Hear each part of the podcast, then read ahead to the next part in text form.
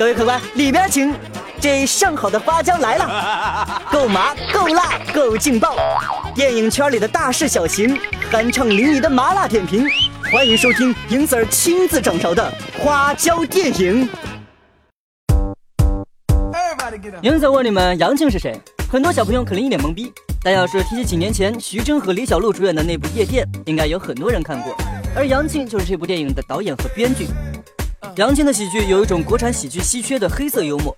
尽管或多或少有模仿的痕迹，《夜店》距今已经七年了。这七年，杨庆没有任何一部新电影问世，这也让影赛对他的新作《火锅英雄》期待值飙升。《火锅英雄》依旧是杨庆自编自导，作为重庆人的他，写了一个非常重庆的故事，关于火锅和麻将的故事。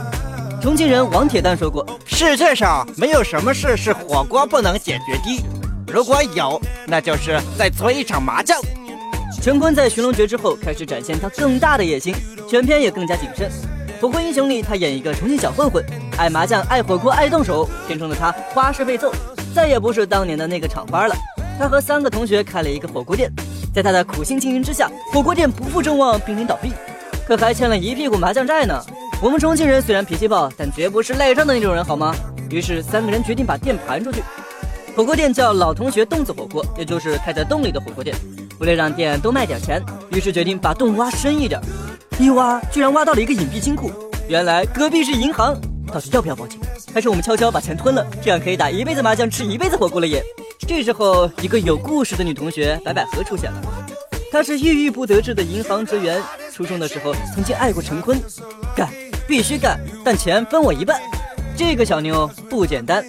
跟夜店一样，后面的故事发生在人性的贪婪和胆怯之间，在四人彼此的信任和提防之间。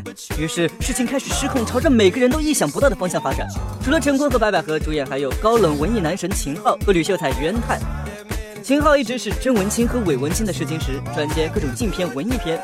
人生信条是只当演员不做明星。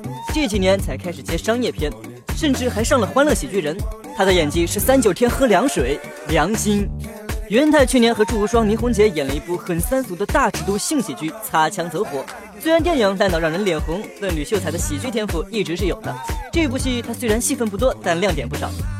最后，影仔要说的是，《火锅英雄》并不只是一部喜剧，在开场和结尾，陈坤的动作戏都十分爆裂，有十分漂亮的动作调度和武术设计。整部电影甚至可以说是一部犯罪悬疑片，吊足了影仔的胃口。当然，依然存在节奏感欠佳、模仿痕迹过重等缺点，感情戏也显得有点别扭。但无论如何，《火锅英雄》都可以说是一部风格化的、值得表扬的国产电影。看完电影，要是能够约个火锅或者约个麻，那想必也是极好的。